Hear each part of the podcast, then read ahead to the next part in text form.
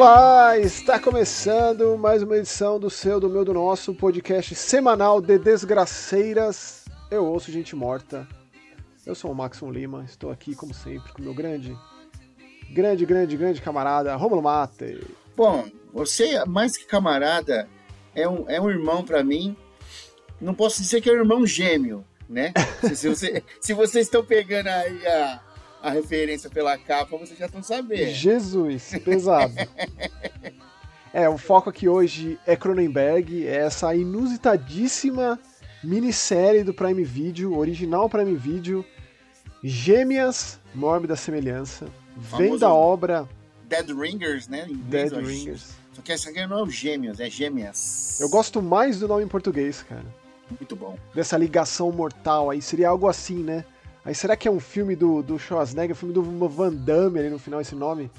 E aí os Gêmeos Mórbida Semelhança, aqui no original com o Jamie Irons, agora com a Rachel Weisz.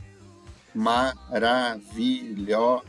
E como a gente prometeu, a gente vai falar um pouquinho do Cronenberg. A gente separou os nossos favoritos do Cronenberg. O Romulo pegou três, eu peguei três. Vai ficar lá pro final do programa, porque como de costume, temos aqui uns trailers que foram revelados nesses últimos dias de filmes que não tinham sido anunciados e de filmes que foram anunciados já, como por exemplo Five Nights at Freddy's, O Pesadelo Sem Fim. O que, que você prefere, Romulo, quando tem um subtítulo tosco desses ou quando eles traduzem?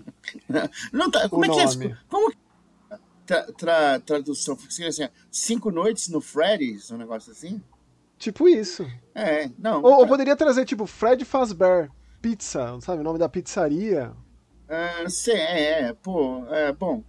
Às vezes, nesse caso aí, eu achei meio, meio merda. Mesmo sei, sei lá, 90% das vezes é meio merda quando traduz. Mas tem os 10% que a gente acabou de falar aí, que é o mórbida semelhança, né? E tem o outro do Cronenberg que também eu gosto muito da tradução.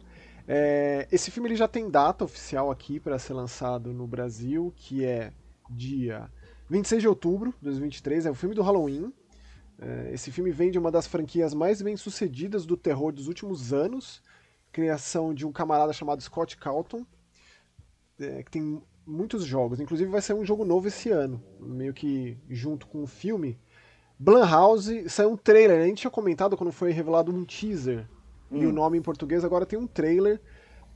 É, cara, depois de ver o trailer, eu fiquei meio desanimado com esse filme. Eles estão inventando muita moda, é, a historinha é muito não sei o que. O próprio papel do Matthew Lillard, que eu fiquei muito empolgado quando ele foi anunciado como parte do elenco. Provavelmente é uma, duas cenas. É. Ele é o cara que dá o. Vai lá, vai filhão, trabalha lá, passa a noite mas, lá. Vou falar é por você, é por essas e outras que eu sempre evito de ver trailer. Você sabe da minha posição sobre esse assunto aí, os ouvintes também sabem. Mas... Você tá certíssimo. É porque assim, eu ah, continuo empolgado com o filme. Né? Uma produção grande, uma diretora que eu gosto muito e admiro muito encabeçando a obra, que é a Emma Temme, que ela já fez um filme de terror, um filme western de terror. Não necessariamente western, mas se passa naquele período histórico chamado Terra Assombrada. Dirigiu episódios daquela série Into the Dark, da Hulu, que eu gosto bastante. Você já assistiu Into the Dark, Romulo? Eu tenho um sonho da Hulu vir pro Brasil, cara. Cara, você precisa assistir. A, a Sci-Fi, Sci-Fi passa muita coisa de Hulu, né? É FX, Sci-Fi, passa muita coisa do Hulu.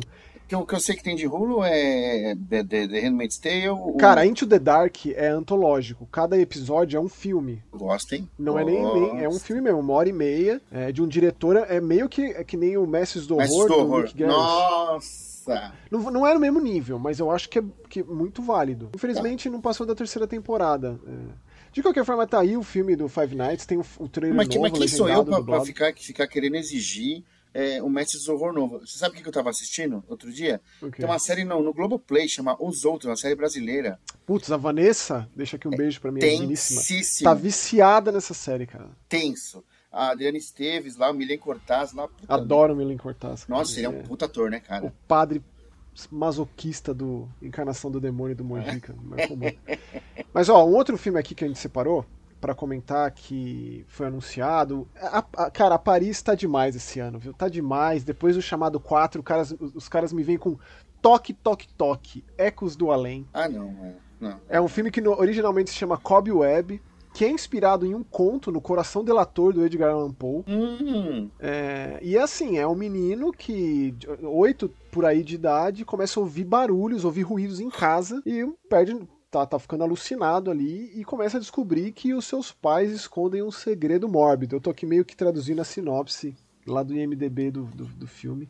Gostei Oh, do trailer, Mas o, o- assistirei. Quando, eu, quando eu vi aqui na, na pauta aqui, Toque, Toque, Toque, Ecos do Além, eu lembrei do Steer of Eagles, do, do, do Kevin Bacon. Não, Ecos então. do Além. Mesmo Aquele é um nome. Puta filmaça, hein? É Gosto lá. muito, gosto muito.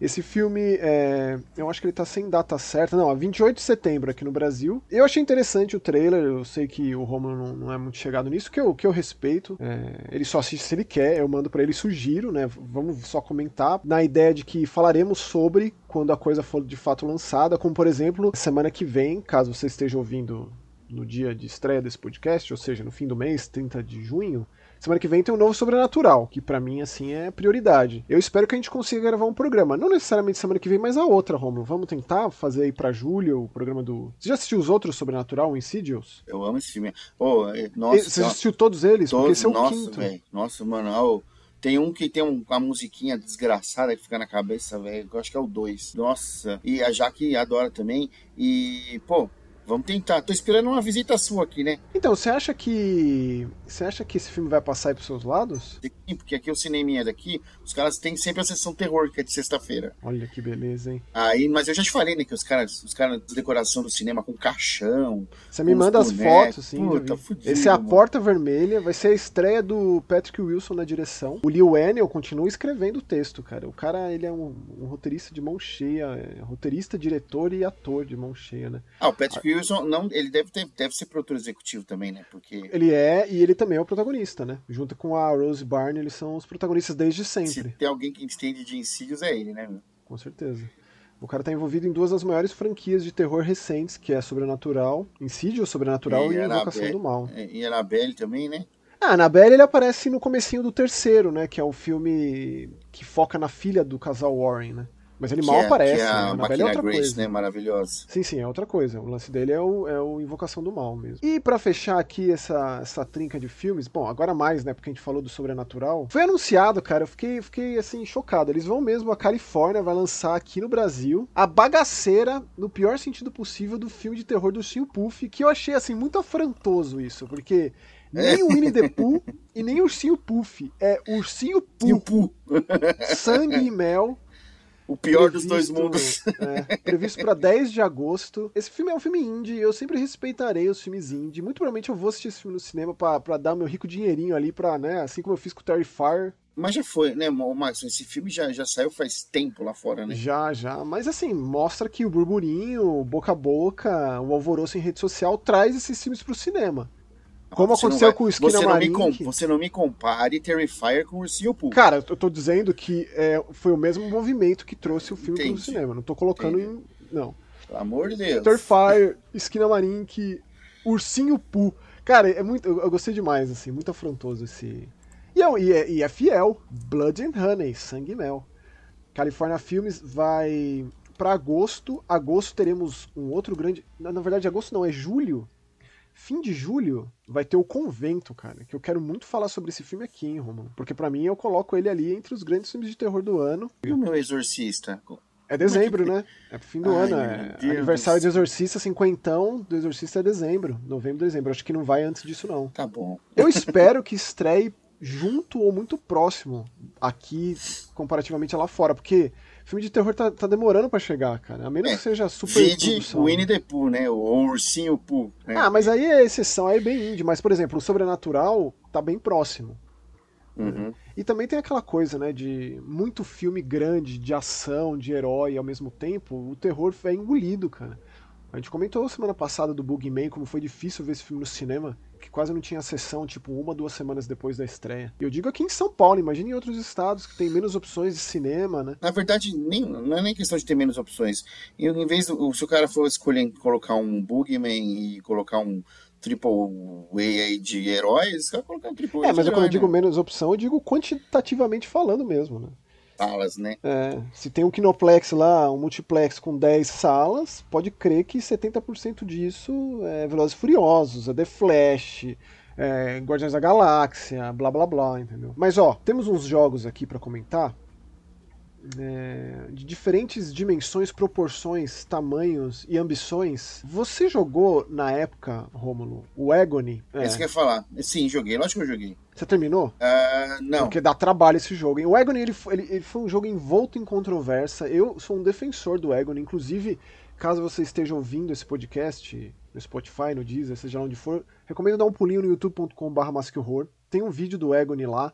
O Agony ele é de um estúdio polonês indie chamado Mad Mind. Ele saiu muito problemático no lançamento, é, especialmente nos consoles, problemas técnicos. Então eu demorei para fazer o vídeo porque eu esperei os patches de correção para poder jogar. É, e não me arrependi porque realmente eu gostei. É um jogo profundo, longo, difícil com vários finais, várias ramificações de história, surpreendentemente complexo. E aí tem essas né, as, as, os apêndices, como o Sucubus, que foi lançado no Steam faz um tempo, é, e agora chegou o PlayStation. Chegou altamente censurado no PlayStation, ridiculamente censurado no PlayStation. Eu, vendo, coisa... eu, eu, vi o trailer, é, é esse blur tem no jogo? Tem, cara, aquela coisa meio de encosto, sabe? Que fica no rosto do encosto.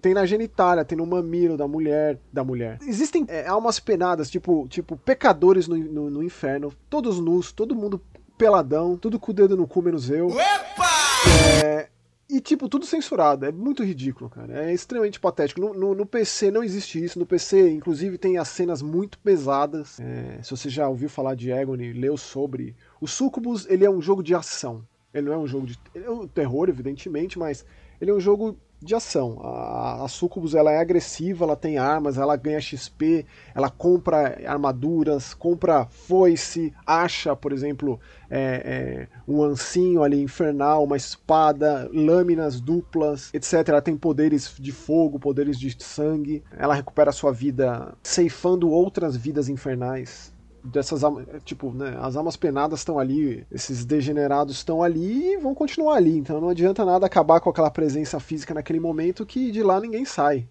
Entrou Sim. ali é entrada de mão única, é via de mão única. Abandonar a esperança voz que em três. E o lance é que a Sucubus ela é muito ambiciosa, é essa entidade em especial, e ela quer tirar o lugar do Bafomé. Então é uma briga entre esses, essas duas criaturas ali pelo controle de uma ala específica do inferno, sendo que a Sucubus tem um, envolvimento todo especial com o Nimrod, que vale a pena dar uma lida sobre quem é Nimrod. O, o jogo original. O Nimrod, o caçador, né? Isso. Mitologia o... babilônica. É muito Goetia, é muito é, é, os demônios babilônicos, os, sim, os sim. Sal, salomônicos, né? Gira muito em torno, em, em torno disso. É, eu lembro que na época eu li muito a respeito, fiquei bem interessado. Esse aqui é muito superficial, a versão de PlayStation foi portada por outro estúdio, eu achei bem fraquinha, fora esse lance da, ele, ele até que roda bem, mas tirando essa, esse lance da censura, né? Porque é patético, ele, aquela coisa hipócrita, né? É super violento, é visceração, mutilação, desmembramento. Não, a teta não pode ver a teta. Mas o mamilo, ela lá, sabe, todo voluptuosa em cima do sangue, dilacerando os moços e lambendo tudo, e tipo, não pode. Ou até sexo, sexo explícito que rolaria, censurado no PlayStation não pode. Vale dizer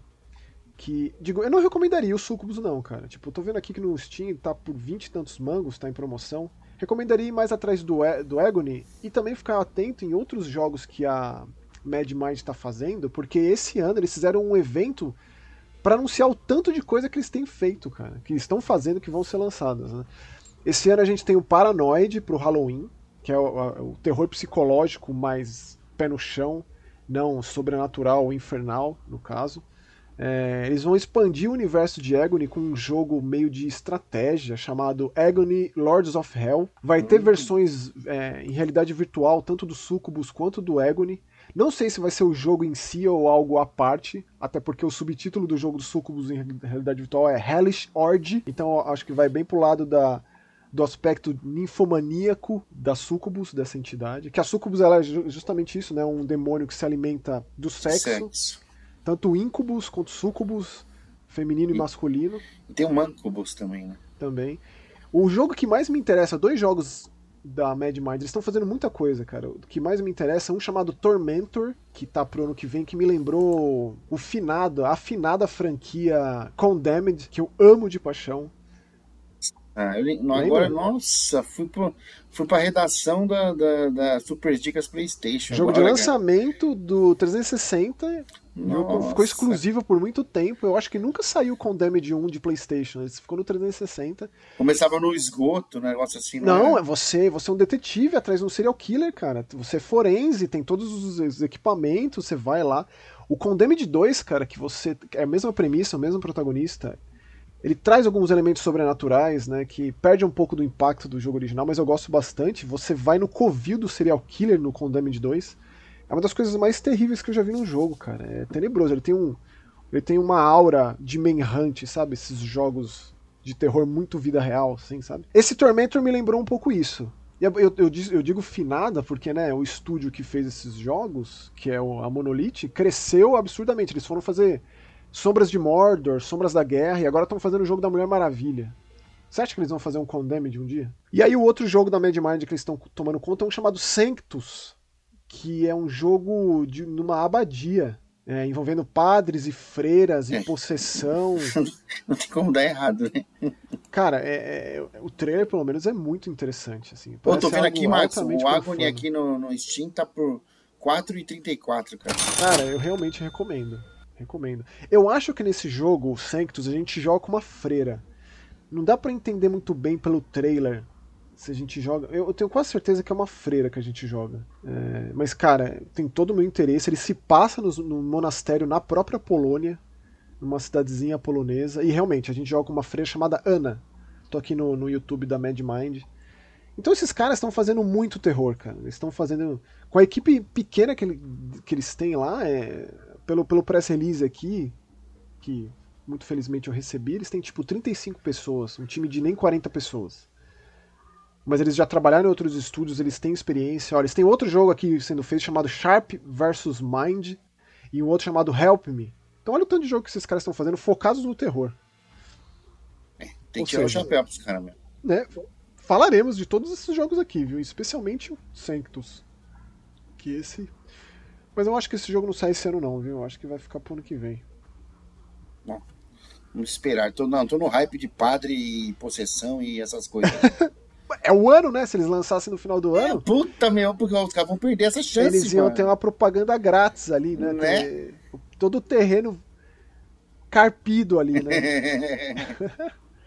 Rômulo, você jogou o próximo jogo da nossa listinha aqui, o Vaccine Rebirth? Cara, eu joguei bem pouquinho, eu tava com muitas coisas para jogar mas é, eu, eu joguei pouquinho. Eu tenho, que, eu tenho que ser muito honesto com você. Olha, cara, eu nem sei se eu digo para você ir mais fundo nele, porque. Assim, eu admiro o que foi feito aqui. É um jogo muito apaixonado, isso sem dúvida. Ele é de um desenvolvedor só, um camarada da Espanha. É, não sei se é pseudônimo ou se ele chama isso mesmo, mas lá no Steam ele tá como Alfre. E ele foi super legal com a gente quando a gente entrou em uhum. contato uhum. e tal. Esse, esse Vaccine, ele foi lançado faz uns anos e agora tem o Vaccine Rebirth, que é o um jogo reformulado, refeito e muito aprimorado. Eu não joguei o Vaccine original, eu só assisti uns vídeos e comparei o que eu joguei desse novo com a versão original. Melhorou muito?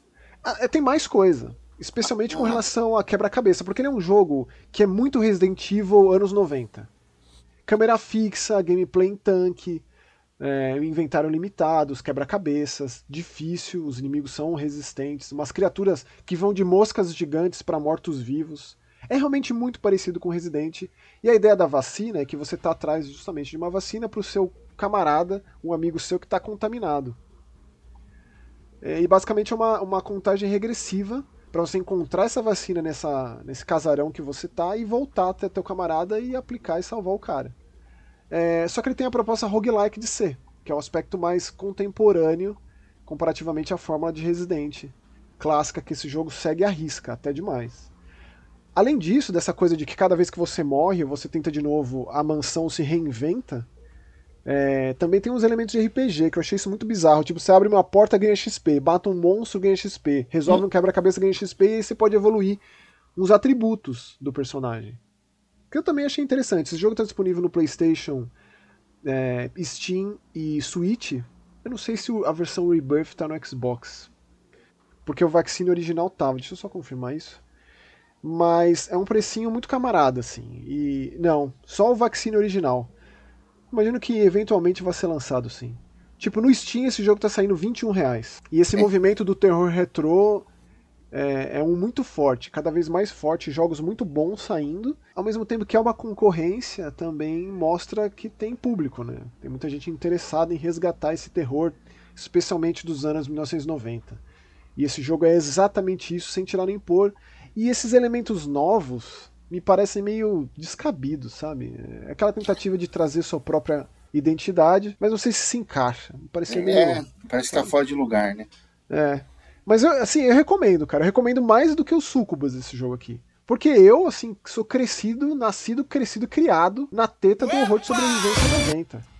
Tipo, então eu vejo um negócio desse aqui, é, para mim, é, eu sou o público-alvo, sabe? Me, me fisga. Mordi essa isca, sabe? Assim, com gosto.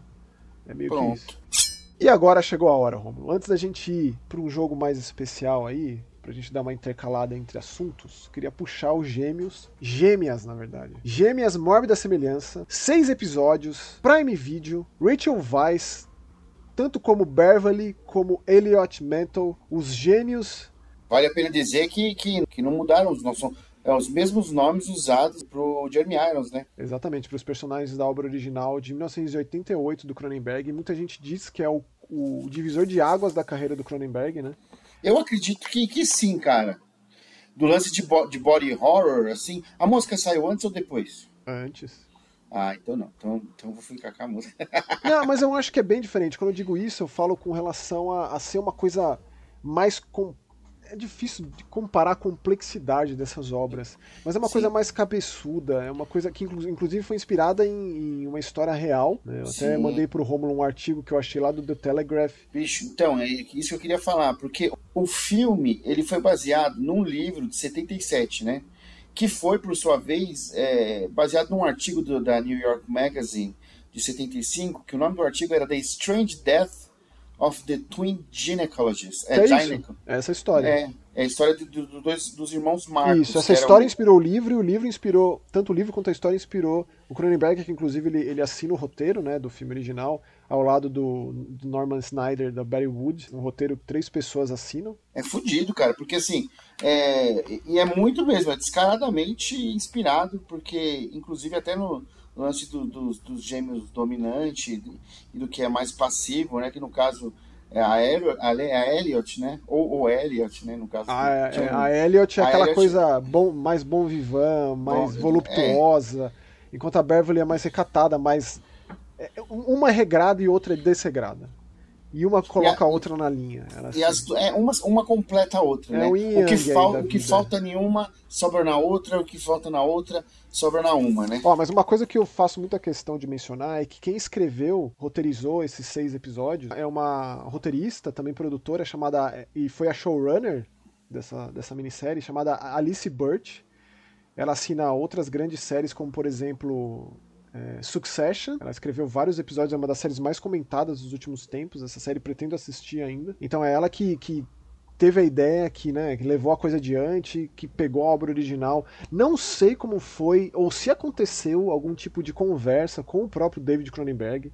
Eu sei que ele é um cara difícil, é, um cara cabeçudo, eu digo isso pelos, pelos vários relatos. É, papos que o próprio John Carpenter, que é um cara muito mais tranquilo, assim, eu, vi, eu digo isso por, por, por entrevistas, né? É, ele, ele, mesmo conta histórias do Cronenberg, de o quanto ele leva a sério a sua obra, o quanto ele, né? É, então eu não sei se isso aconteceu. Se alguém souber, conta aí pra gente nos comentários se houve isso. Porque é um caso muito bem sucedido de não só fazer essa mudança dos protagonistas, mas também de adaptar para os tempos atuais. Eu, eu, eu foco muito no, nesse, nessa transição de, de tempo e de, de contextualização, né? Porque a gente tinha lá no, na obra do Cronenberg é, aquela voluptuosidade dos anos, final dos anos 80, coisas que foram mantidas, por exemplo, as cores, né? Tem muito vermelho. Ele é um diretor muito sexual, assim, né? Em quase, basicamente, quase todos os seus filmes têm esse aspecto, às vezes mais, menos acentuado. É, mas ele sempre gira em torno disso. Você também, quando você viu o, o primeiro filme, o filme de 88, aquelas ferramentas ginecológicas, você, é Giger. Você, é Giger total, não é? Total.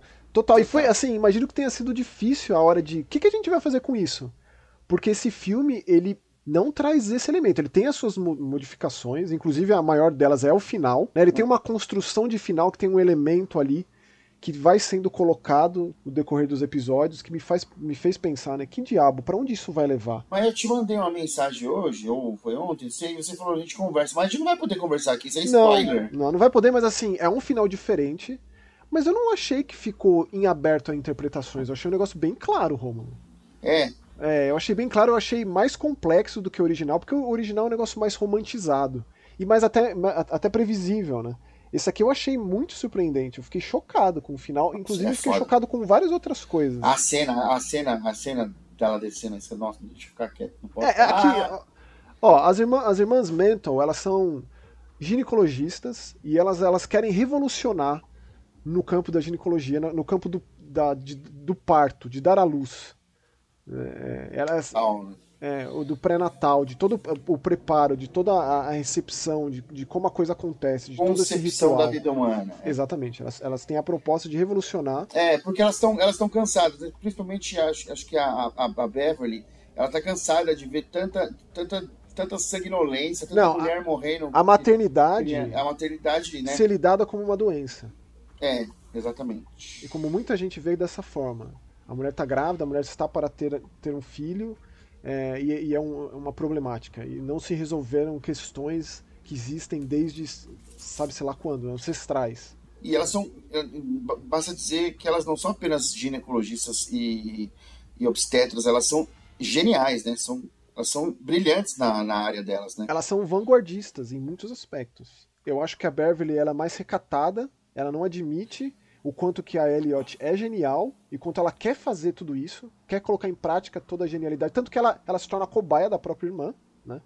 Pra ela... Mostra alguns, alguns, ela perde, né? Ela, tem, ela quer, a Beverly quer muito ser mãe, né? Até isso. então a gente pensa isso. Ela quer muito ser mãe e, e elas têm vários abortos espontâneos, né? Exatamente. E assim, assim como no filme original, é, a Beverly ela se apaixona por uma atriz que eu achei genial eles terem. Você sacou isso, Romulo? É, o nome, é, é, o nome da, da, é o nome da atriz. O nome da fez... personagem é o nome da atriz, a, Gene, Genevieve. Gen... É, Genevieve, Genevieve Bujo. É. é. Então, aqui no caso, a, a, a Britney Oldford interpreta a Genevieve. A gente falou, falou, mas pra, mas pra quem tá, o pessoal tá boiando. O nome da personagem que. Mas a gente que acabou as... de falar isso, não?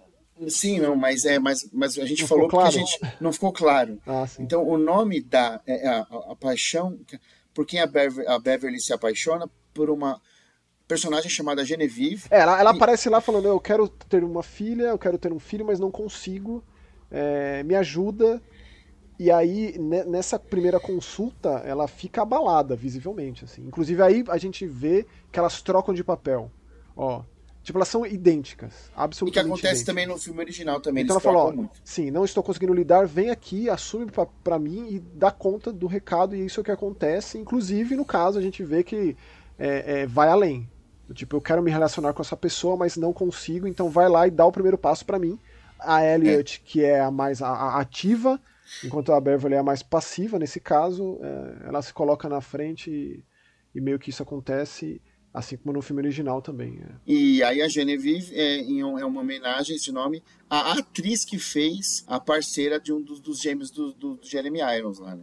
Exatamente. Então eu achei interessante. Vai dando um nó na sua cabeça.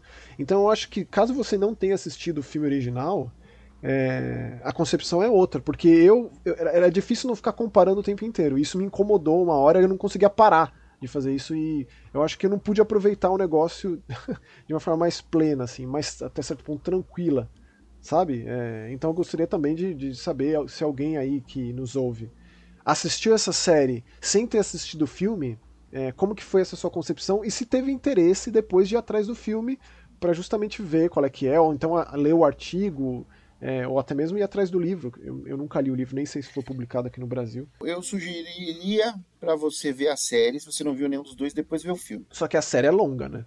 Não vai ter Sim. mais, é só uma minissérie, são seis horas. E, a, e o negócio pesa, é difícil muitas vezes. E ele tem uma, um, um olhar muito próprio, os seus vários diretores, inclusive grande parte dos episódios são dirigidos por mulheres, o que eu achei muito fantástico. É, eu separei inclusive o nome de uma delas aqui, que eu gosto demais do trabalho, que é a Karen Kusama, que ela é diretora de nada mais nada menos que O Convite, que é um filme que eu sei que você gosta muito. The Invitation. Puta, esse filme é. Nossa senhora, meu. Ui! Ela dirigiu um outro filme muito bom da Nicole Kidman chamado Peso do Passado. Já assistiu esse? Elucide-me aí. Fala um, fala um plotzinho. A, a Nicole Kidman ela é uma detetive de sim, polícia. Sim, sim, sim, sim. Ela tá, ela tá, cara, ela tá acabada. Ela tá filme. acabada no começo, né? Eu sei, sei, sei, sei qual é. Excelente. Fudido, é, o nome em inglês é, é Destroyer. Aí Destroyer. o peso do passado, é foda. É. Excelente filme. Quando eu vi que ela tinha dirigido o episódio, eu fiquei felicíssimo. Ela é uma detetive que, que ela é infiltrada, né? Isso. Ela se... Nossa, é, nossa, é fodido esse filme, muito bom. É, então, assim, é uma série de alto nível. Alto nível. Tem uma coisa lá que foi, é, um, é um grande diferencial do, do, do original. Que na casa das irmãs existe é, uma mulher que vive ali e toma conta delas e toma conta Meu do lar. Deus, o que, que é essa atriz, Maxon? Essa personagem Essa e personagem. o desfecho da história dela, onde vai parar e todas as esquisitices que ela faz, meio que de forma desconexa, você não entende qual é que é a relação dela ali, o que, que ela de fato faz é, e o que, que ela tá fazendo pra ela, porque ela, ela, ela tem um plano, essa mulher. É, e o desfecho disso, eu vou dizer que para mim acho que foi a coisa que eu mais gostei da série. Tirando, claro, a atuação da, da Rachel Weisz, que simplesmente sem ela ali não funcionaria. É uma das grandes atrizes dos últimos anos, interpretando um papel muito difícil, contracenando com ela mesma, vezes não, e, dois. Não, e vamos dizer, você, é clara a diferença, é clara a diferença dos personagens. E, e, e é, é tão maluco porque você consegue diferenciar uma, a Elliot da Beverly, mesmo quando uma tá tentando se passar pela outra. Cara, assim, Porque o poder é- de atuação Nossa. dessa mulher é a atuação do ano. Se tiver uma atuação que supera a da Rachel Weisz em Gêmeas, Morte da Semelhança, não existe, cara. Eu espero que essa mulher seja lembrada. Ela, tipo, né, ela, ela é consagradíssima, né? Premiadíssima. Só que o terror é um gênero maldito, que a gente negócio, sabe que todo é mundo dá as seguinte, costas, né? Rachel Weisz, se você não ganhou nada nesse ano aí de prêmio, aguarde o Desgraceiro Awards. Desgraceiro hoje, a gente dá spoiler do Desgraceiro, né? Aí chega no final do ano e não tem nem suspense. Mas como, Perdeu. cara? Olha isso, olha essa Não, série, olha essa mulher. como, né? Então, assim, altamente recomendado, altos Não, eu só, de só deixei o recado aqui pra não visual. ficar chateada. Pra Rachel Weisz ficar de É. boa, é que um prêmio ela vai ganhar. Não? Já que ela não tá no filme novo do, do, do Yorgos, né? É. Infelizmente. Aliás, que, que bizarro aquele trailer do filme novo do Yorgos, hein? Você chegou a assistir? Eu não. Um minuto. Yorgos Lanthimos. Aliás, esse vai ser um ano que a gente vai ter filme novo do Yorgos e filme novo do Wes Anderson. É, O filme novo dele se chama Pobres Criaturas. Acho que eu não vi, não. E, e, assim, a, a protagonista é uma atriz que eu não sou muito chegado nela, não acho ela uma boa atriz, que é a Emma Stone. Então Ah, temos tá. lá a Emma Stone, Mark Ruffalo, Remy Youssef, eh, Willem Dafoe, eh, Catherine Hunter, John Locke. Grande elenco, pra variar, né? O Christopher Abbott. Eu não sou muito fã da Emma Stone. Mas eu também não era muito fã da Kirsten Dunst. Até ver ela atuando em Melancolia. Que aí É. ela. E aí, tipo. Cê- Como assim? Você não gostava dela como Clória? Ah, meu, eu acho que é uma exceção, né? Adoro, adoro. Só que eu digo Nossa. daí em diante, entendeu? Desde tipo Sim. Virgens Suicidas, ou Maria, é, aquele outro filme da, da, da Sofia Coppola que ela protagoniza. Já, uma, as, uma, as- as Virgens Suicidas. Virgem Suicida, né, o que eu acabei de falar, mas ela fez outro, Maria Antonieta. Maria Antonieta fez. Sim. Então assim, eu nunca fui muito com a cara dela em termos de atuação, mas no Melancolia ela me conquistou. Assistirei Yorgos, assistirei com certeza. É, ele, ele mantendo essa bizarrice total na alta Hollywood, na alta cúpula de Hollywood, eu acho isso de uma, de uma serventia sem igual. Mas por que, que eu tô falando disso? Sei lá. De qualquer forma, assim, é, é, é alto nível esse, essa série, cara. Gêmeas Mormas da Semelhança, visual, estética, plano, a direção, o texto em especial, um texto muito afiado, é cheio de, de monólogo, de discursos inflamados, assim, sabe, negócio pesado, tenso, vai te botar pra pensar sobre muitos aspectos. E tem um, um ponto muito é, crucial aí, que é, é o discurso feminista, né? Exatamente. Muito pulsante. É, por isso mesmo que eu fiz questão de citar a roteirista, é, porque é a Alice Burt que assinou esse. Não é, isso aqui é muito mais que uma mera adaptação, cara. Ela criou algo próprio, algo pros seus tempos.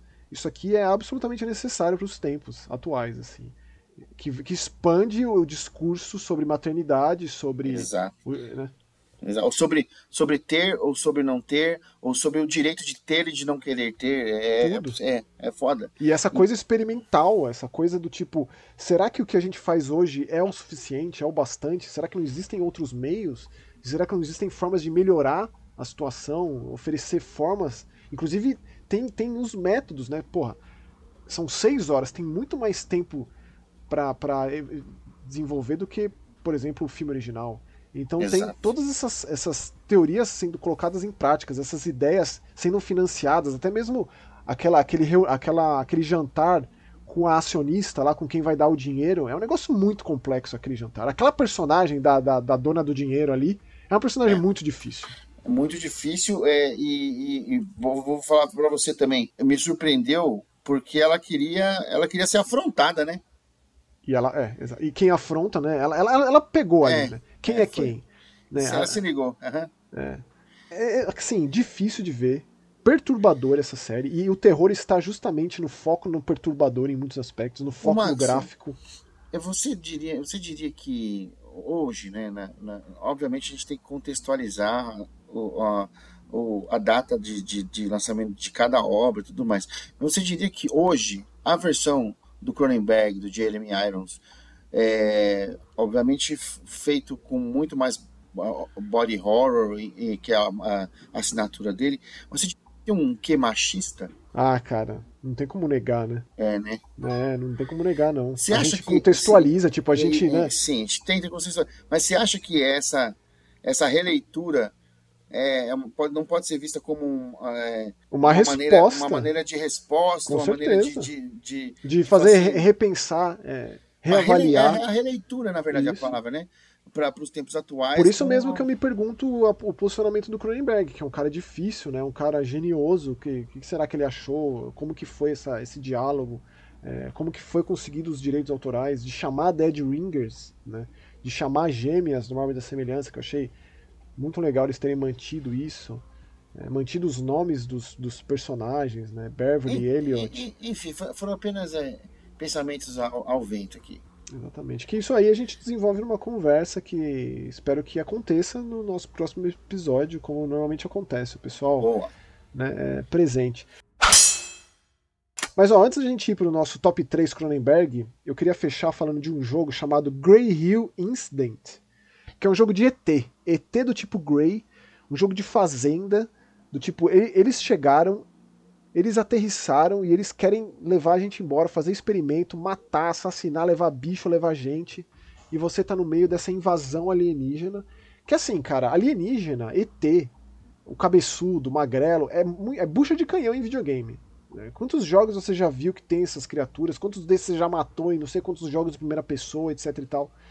Mas com foco no terror, sabe? Como um jogo de terror. Não vou dizer um horror de sobrevivência, mas ele é um jogo mais focado em, nos acontecimentos em si. Não é o tipo de jogo que tem muita coleta de item, tem uma, aquela coisa da bala que é contada. Os ETs eles confrontam. Aparece um ET que é meio risível, assim, um ET de gola rolê ali que vem pra cima de você, te mata. Aí aparece abduzido escrito na tela, sabe? É até um tanto quanto quanto banalizador, assim. Eles aparecem demais. Então todo o começo. Uma paródia, assim, uma paródia. Não, assim. é sério. Um negócio bem sério. Hum. Tem a coisa dos sinais, daquele troço de papel alumínio na cabeça, sabe? é, tem a coisa dos, dos, conspiracionistas que já acreditavam e viviam falando sobre isso. É, e que o governo está escondendo tudo, e o governo sabe de tudo, e o governo né, que vai fuder com a gente, é, e eles que estão atrás dessa história toda, tá em, ali é, em conchavo com os ETs. Mas assim, é um jogo que tem muito apelo visual, eu achei muito impressionante visualmente falando. É, esse jogo que foi lançado no PC, PlayStation, Xbox. É um jogo de estreia de um estúdio chamado Refugium Games. Não sei exatamente de onde eles vêm. Mas foi também mais um caso de eu entrar em contato, camarada, gente boa. Vou entrevistar ele. Prometi que vou mandar umas perguntas para publicar lá no Medium que eu tenho de jogo de terror. Sim. É um jogo em primeira pessoa que é isso. O seu filho é abduzido. Você tá ali na, na tua casa, fim de, fim de dia, noite chegando, não sei o que, teu, teu filho vendo TV. Aí tem umas conversas entre os moradores. Aquele, aquela cidadezinha interiorana que todo mundo se conhece, todo mundo se chama pelo nome profissão, sabe? É, e o cara diz que alguma coisa Sim, tá acontecendo. Sim, eu vivo nesse. É, é minha vida agora. então, imagina a tua vida. Pequena. Só que chega ali numa nave alienígena, a coisa acontece, desce, você fica ilhado ali, incomunicável. E ainda eles facilitam, né? Porque se passa no início dos anos 90, então você já dá uma limada em muitos dos aparatos tecnológicos que poderiam resolver alguns dos problemas que o nosso protagonista tem. Mas ele é um cara desesperado, que, tá, que quer fazer tudo, faz, tá, topa qualquer coisa para ir atrás do filho, que foi abduzido, que tá numa nave alienígena. Mas, cara, não tem como, meu. Eu, como um apaixonado por Arquivo X minha vida inteira, eu gostaria que tivesse mais jogos assim, sabe? É. Jogo de ET de terror, jogo de abdução de terror. É raro, infelizmente. Porém, existem alguns que estão para sair. Eu separei uma listinha aqui, ó, caso você tenha ficado interessado no Grey Hill Incident, eu tenha jogado. Ele, o preço dele é um, né, no Steam tá R$ 73,99. Eu não acho barato, honestamente. Para um jogo uma experiência breve, polida visualmente, impressiona, assim, você correndo pela plantação de milho, você vê aquela luz, sabe? Tem uma cena numa igreja que o padre é abduzido que me marcou bastante. Mas ele banaliza. Então, assim, seria mais legal ele ser um, um pouco menos explícito. Por exemplo, os sinais ele funciona muito melhor quando ele está mais é, insinuando do que mostrando. Você não acha? Sim. Eu, porque, tipo, eu remeto diretamente aos sinais e a certos episódios do Arquivo X, isso aqui, sem dúvida nenhuma. Mas, mas, mas Maxon, isso é, a, gente, é a gente que tem. Ah, puta, vai parecer, vai parecer que eu sou babaca agora. É, a gente que tem repertório, a gente que assiste terror desde sempre, desde moleque, a gente que é fã de, de, de Chris Carter, que é fã de, de Shyamalan, a gente consegue perceber essas coisas. Mas e será que o, o público mais novo percebe Eu não sei, eu não, eu não, assim, não sei se esse jogo fez sucesso. Ele, tá, ele não tá tão bem avaliado lá no Steam, o que para mim é sempre um mau sinal. É, mas, assim, para mim a experiência fica muito atenuada quando ele se torna muito explícito. Sabe, o Amnesia, o Dark Descent, lá de 2010, ele soube lidar com a presença do monstro de uma forma que é muito eficaz. Existe a criatura, mas você nunca consegue ficar olhando diretamente para ela. Só de você estar tá na presença da criatura, o personagem fica com a visão turva, como se ele estivesse ficando maluco, como se ele estivesse com os olhos fechados, sabe? Ou não conseguindo ficar com o olho aberto, uma visão ofuscada. Então você nunca tem um, um deslumbre do monstro. Isso, cara, é muito eficaz. Se fosse algo semelhante aqui, porra, eu não sei quantos ET que eu meti paulada na cabeça, entendeu? E dá pra você matar. Você bota a bala ali no, no revólver e mete bala na cabeça do ET e ele morre. Você ganha até um troféu lá, contato de quarto grau, alguma coisa assim, sabe? Então você banaliza o negócio. Né? Visivelmente foi a intenção do cara da Refusion Games aqui. Para mim não funcionou. Porém, é, tudo que tá permeando isso é muito legal, cara quando eles estão chegando, a coisa chacoalhando, os eletrodomésticos piscando as luzes, a estática, o desespero daquele personagem, se falando no walkie-talkie com os outros membros da comunidade ali, que, ah, agora você acredita no que eu tava falando, ah, eu falei que eu não era maluco, sabe esse tipo de coisa? Sim. Então, mas então, eu falei que ia falar de outros, ó, tem um aí para sair, que inclusive tem um prólogo lá no Steam já que chama They Are Here, e eu gosto mais do subtítulo ainda, Alien Abduction Horror, como se fosse uma subcategoria do terror, assim. Porra. É, esse tá é, pra 2024. alienígena. Mas, cara, esse para mim tem muito apelo. Um outro que tá pra sair é um jogo italiano chamado Lapso. Que eu também joguei a demo. Ele parece uma coisa mais. É, não da presença física, uma coisa mais contatos imediatos terceiro grau. É, é mais de uma, de uma comunicação das espaçonaves que estão é, sondando aqui.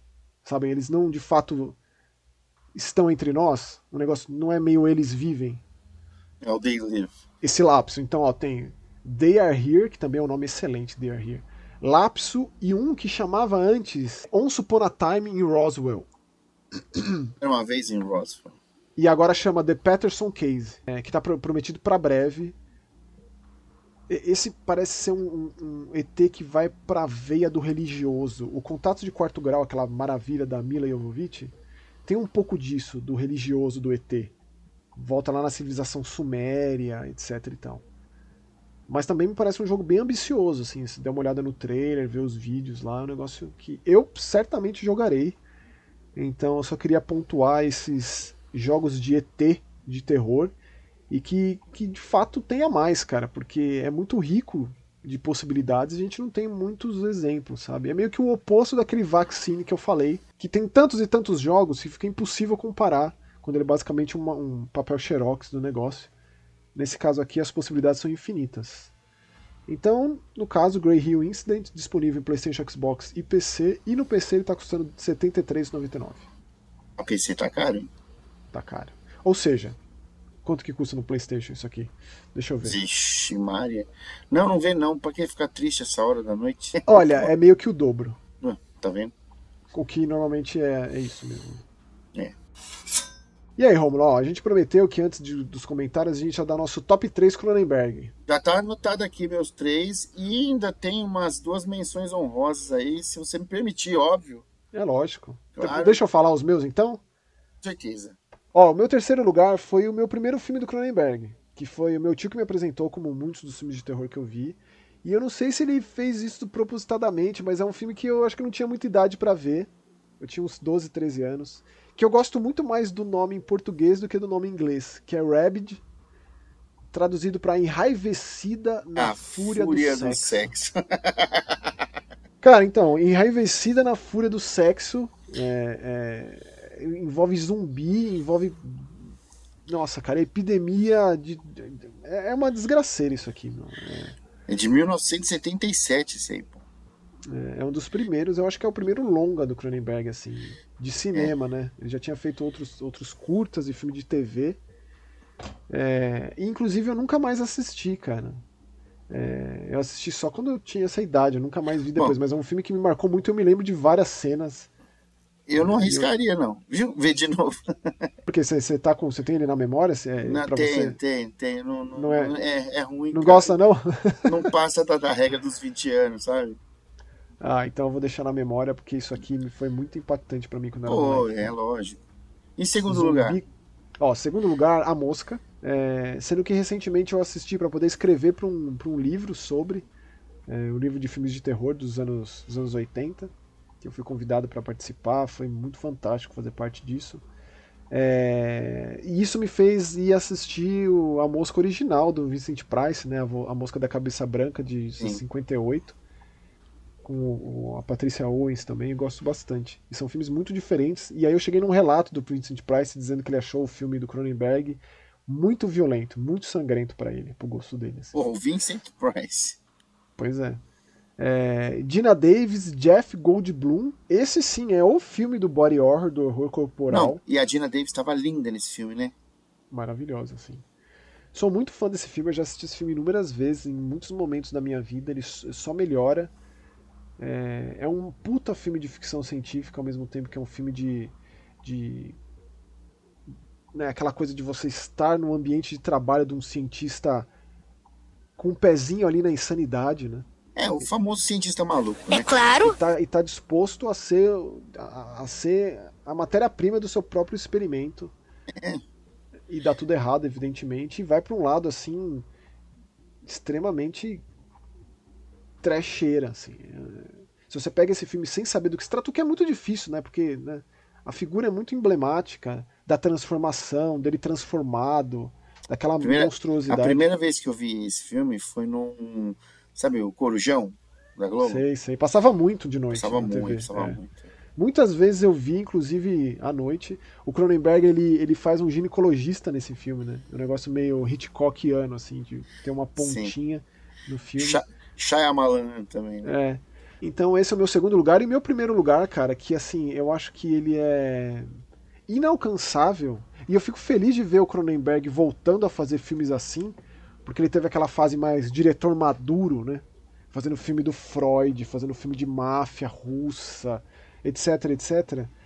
Que assim, é o Videodrome, cara. Videodrome. O Videodrome é um filme que. Ele é um filme que eu, eu ouvi o conceito de snuff pela primeira vez no Videodrome. Antes mesmo até do que do. do 8mm. é. Não é o foco, né? Mas é o que muda o personagem do James Wood, que o James Woods é um daqueles grandes atores, esquisitos, fazendo um monte de papel bizarro. E esse é aquele filme 100% Cronenberg, né? Escrito, dirigido pelo cara. Assim como o Rabbit também, né? Outros filmes do Cronenberg. Mas assim, ele fez, ele, ele fez esse remake, é, ele fez adaptações de livros, adaptações de artigos, mas aqui quando é escrito bastante, dirigido, bastante adaptação. bastante. Inclusive, é, Naked Lunch, né? Mistérios e Paixões. é. Adoro esse É, filme. Adoro, adoro, adoro. Nossa. Você sabe aqui, vou aproveitar, deixa e dizer que é, na época que eu trabalhava na Play TV, eu, eu, eu, produzia, escrevia o programa de cinema lá, mas eu também produzia um outro programa, não só de novidades de cinema, mas um focado em subgêneros, em diretores, atrizes, atores. É, e a gente fez um de Cronenberg, cara. A gente fez um programa especialmente dedicado a David Cronenberg. Provavelmente, sei lá, será que aconteceu isso antes na, te na televisão brasileira? Um programa. Não, com certeza isso é uma pérola, hein? De... É uma... E sabe quem foi o convidado e quem foi lá falar? Quem? Renato Almeida, Hal. Hal Olha Filmes. só, meu. Você acredita, cara? Foi Acredito, assim, é, ele, é, ele, é, ele é formado em cinema, né? Deixa um beijo pro Hal. Qual, qual a chance dele, dele, nos ouvir aqui e ouvir esse momento aí? Ah, não sei, mas é um beijo para ele, no coração dele. É um cara que eu carrego comigo, sabe? Muito bom. É. Então esses são os meus três, cara. E o Videodrome, ele é, assim, visualmente mais apelativo, com a proposta mais pelo menos que para mim teve mais impacto, aquela coisa do canal pirata de TV. A é, assinatura é... do Cronenberg tá nesse filme, né? Em todas as cenas, a fotografia e tudo. Exatamente. E quais são os seus, Samuel? Claro, claro. Então, aqui, ó, vamos, vamos lá. É, eu dou dois, dois menções honrosíssimas para mim. Primeiro, que é a, a junção da, da, direção do Cronenberg com um conto do Stephen King, né? Que é A Hora da Zona Morta. Fantástico. E com o Christopher Walken a gente tinha falado a respeito desse ator extremamente é, expressivo, né? É, eu amo esse ator, Christopher Walken, assim. Eu também. É, e, e, a outra menção honrosa é para Scanners, cara. Eu lembro muito da capa do filme na Caramba, você não. Assim, foi muito difícil não colocar o Scanners no meu top 3. Não é? Você vai colocar só como menção honrosa? Menção honrosa, cara. Menção honrosa. E eu digo mais: um dos seus filmes é o meu primeiro lugar. Que eu imagino que seja Mosca. Oh, para de estragar a surpresa dos outros. Vai lá então, então, faz o top 3. Então tá. Então o top 3 para mim, em terceiro lugar vem Gêmeos né? Que é com a atuação absurda de Jeremy Irons ali, é, contracenando consigo mesmo, né? Em segundo lugar, tem um filme que eu tenho muito no meu coração, que é Senhores do Crime. Então, essa já é uma fase do Cronenberg que eu gosto, né? Mas para mim é um, um, outro cara. É tipo comparar o Spielberg 80 com o Spielberg 90, sabe? Entendi, mas assim, a profundidade que ele que ele mergulha na máfia russa ali, nas suas simbologias todas, assim, eu como descendente de, do pessoalzinho lá da, do leste europeu lá, eu, eu, eu me, me emociona um pouco, assim. E pegou em, pesado. É, pegou. E em primeiro lugar, obviamente, essa obra-prima aí com o Jeff Goldblum aí, e, porra, a música, cara, isso aí é um... Eu não, não tem como, cara. Quando fala de, de body horror, assim, de terror é, é, corporal... É sinônimo, né? É a mosca, cara. Eu acho que quando se fala de Cronenberg, se fala de, de A Mosca. Eu acho que é o primeiro que remete. E Ou será que tá... é o Scanners? Não, pra mim é A Mosca. E o cara não tá morto, não, porque em 2022 aí, bicho, o cara lançou nada mais, nada menos que Crimes do Futuro, né? Filmaço que ele retomou toda essa origem aí. Sim. Parece o Cronenberg dos anos 70, 80, não tem nada a ver com esse Cronenberg moderno, que eu gosto também, mas não gosto tanto. Sim, não, prefiro... a atuação ali do, do Viggo Mortensen ali e da menina É, a parceria dele com o Viggo é um negócio de louco. e a, próximo... não, e a atuação da menina que fez azul é a cor mais quente. Como é que é o nome da menina? Esqueci. Ah. Lia Sidu. É. E também a e, e, tem, e tem a, também tem, a, a, a Kristen, Kristen Stewart. Sim, baita elenco, tipo, é um papel muito diferente do, do que a Kristen Stewart costuma fazer, é um negócio bem recatado, assim, você percebe que tem muita coisa enrustida e tem muito do visual, aquela coisa esquisita do Existence, do Spider, é, de tantos outros filmes muito únicos. O próprio Naked Lunch que você comentou aí, é, com o Peter Weller, né? É, cara, é. é. um diretor o famoso, muito esquisito. O, não, Peter Weller não é com Robocop, mano. O nome do cara é Robocop, velho. Com Murphy. Murphy. Murphy. Alex Murphy, sim, é, toda razão o, o cu falante, né? O cu frouxo falante. é maravilhoso. Cara, eu sou muito fã do Cronenberg, tipo. É, que ele continue fazendo filmes bizarros. O Cronenberg Filho, idem. Para mim, o Piscina Infinita, Infinity Pool, é um dos grandes filmes de 2023. É, é. difícil não colocar ele no top 5. Terceiro filme é. do cara. Imagine qual, qual, quais serão os próximos. Vamos ver, vamos ver, vamos ver. Mas tenho é isso, fé, a gente quer saber, a gente quer saber de vocês, quais os seus favoritos do Cronenberg, o que vocês acharam, o que vocês acharam dessa série do Prime Video, Gêmeas Mórbida Semelhança. É, e vamos para os comentários, Sômulo, que a gente tem lá do Eu Ouço Gente Morta 62, que foi que a gente falou do Bugman, do Layers of Fear, etc, etc. Inclusive, antes de ir para os comentários, no Layers of Fear teve uma, uma entrevista, saiu hoje ou ontem, digo, recentemente, né, com o, o cofundador da Blobber Team dizendo que eles, eles não vão mais fazer jogo de terror psicológico. Que agora eles vão massificar o horror deles. Eles vão fazer jogos de terror focados no gameplay, na ação. Eles vão Pipocão. se manter no gênero terror, mas eles querem expandir a audiência. É pipocão. E eles dizem, né? Ele diz na entrevista que a Blobber 3.0 e que o Silent Hill 2 vai ser esse começo dessa nova era da Blobber, focado não, por mais. Hã? Não, não, não, não pode. Você não tá feliz? Eles, não, eles vão continuar no terror, só que agora eles estão mais mirando no Resident Evil. Não, mas não mexe com o Silent Hill, porra. Não, não. Você não tá entendendo, você não entendeu nada do que eu falei. Não, eles vão fazer o Silent Hill 2, cara. O Silent Hill 2 é, é, é um negócio difícil de lidar. Como que você vai fazer um remake de um negócio desse? Eles toparam esse desafio.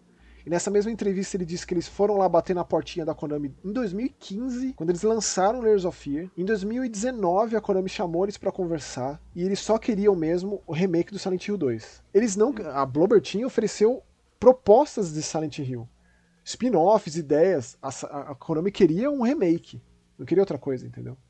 E eles sabiam como era um vespeiro isso, mas eles toparam Sim. mesmo assim. E o remake do Silent Hill 2, ele tem o game.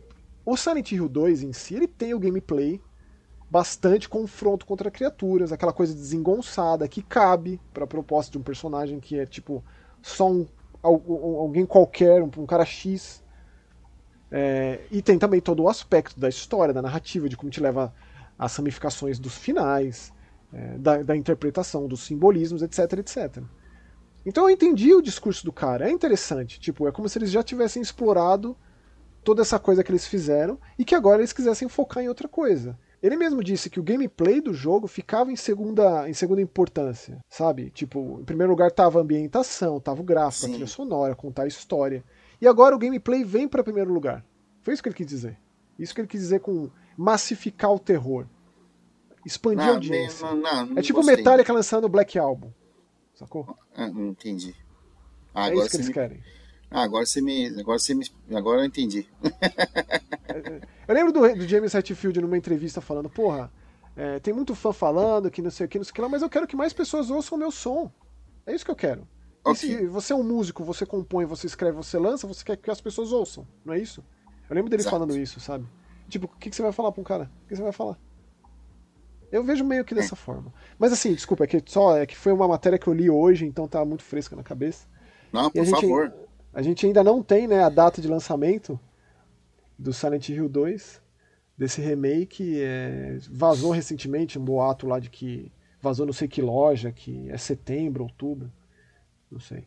Mas quer puxar então o primeiro comentário, Romulo, por gentileza? Beleza, aqui ó, o, o nosso querido Sick Shark Dope ele mandou um nhaque. Look, mama, it's a demon. Nhaque. Aqui, ó.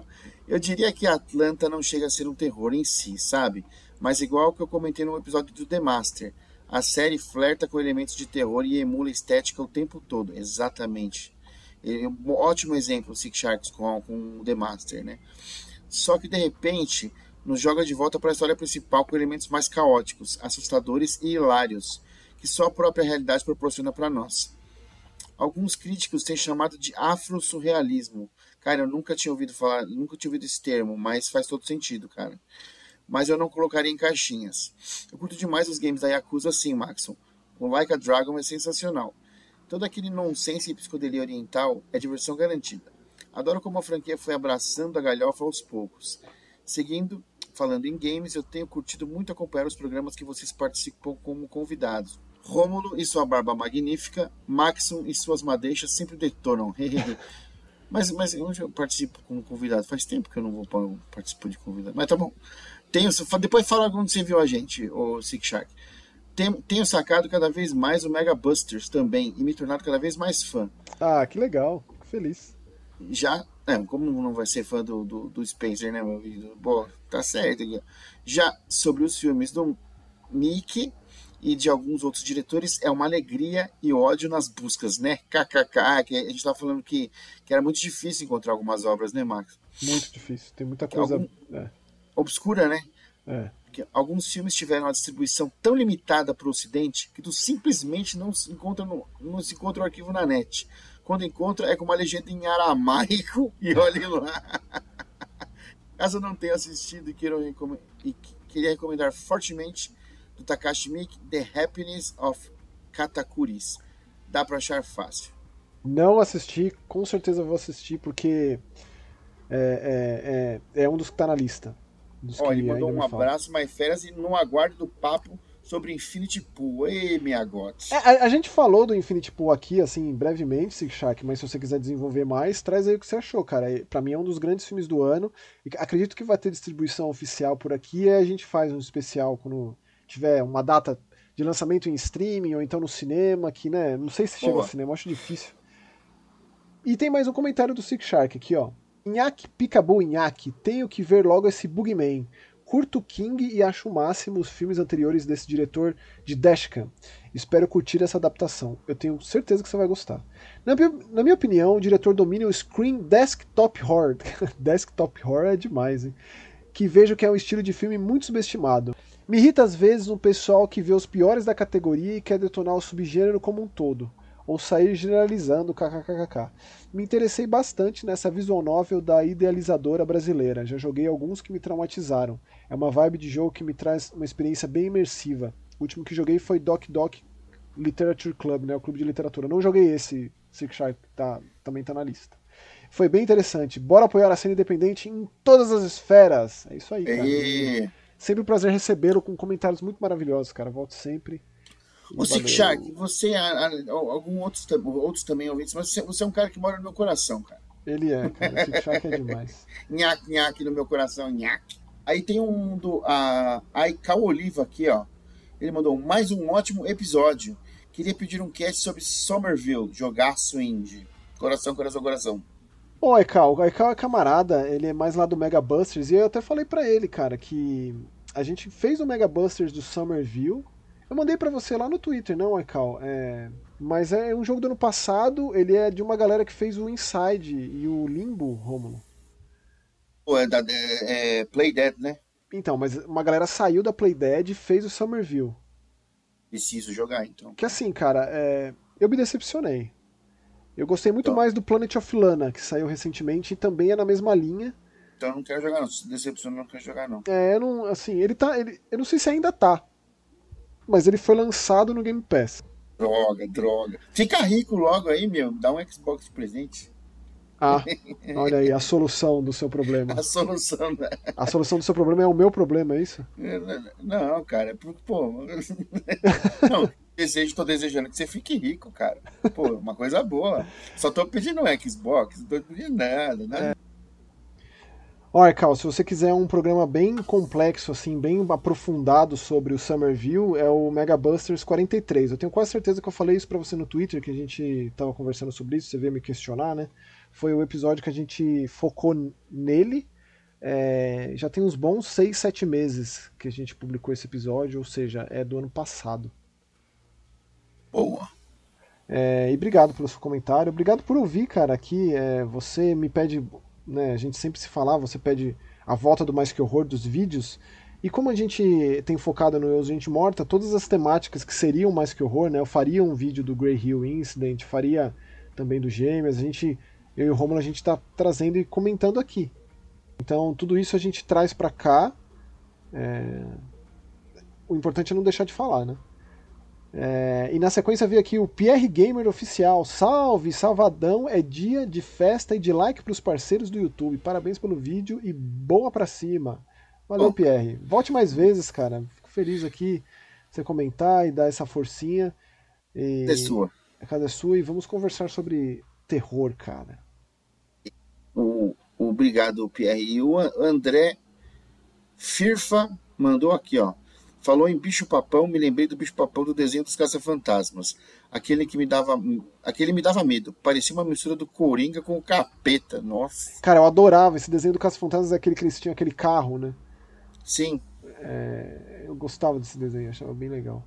Mas eu não que me lembro desse Egon tinha, O Egon tinha um os topetão. Um topetão e os mullets. É. é. E pra fechar aqui, comentário do Fer F3ERR. Bugman me lembrou outra obra-prima de Stephen King, Outsider, que inclusive teve uma boa adaptação para TV feita pela HBO. Nunca assisti, cara. Olha, Nunca muita coisa que eu não vi, que o pessoal recomendando nesse programa. O filme do, do Mickey, essa Outsider, essa, essa série de 2020, Fer, será que é isso? Tô vendo aqui, ó, 10 episódios. Que bonita capa. Não vi, deixei passar. Baseado no best-selling é, de Stephen King. Aliás, a pronúncia correta é Stephen King, né? Stephen, é. Mas a minha vida inteira eu falei Stephen King, eu nunca vou conseguir falar Stephen. É que nem Stephen Hawking, Stephen. É... O, F, o PH é V, né? É, é V, isso. Mas não, não consigo, aí vou sempre falar Stephen King, cara. Mano, os malucos falavam Stephen, tá ligado?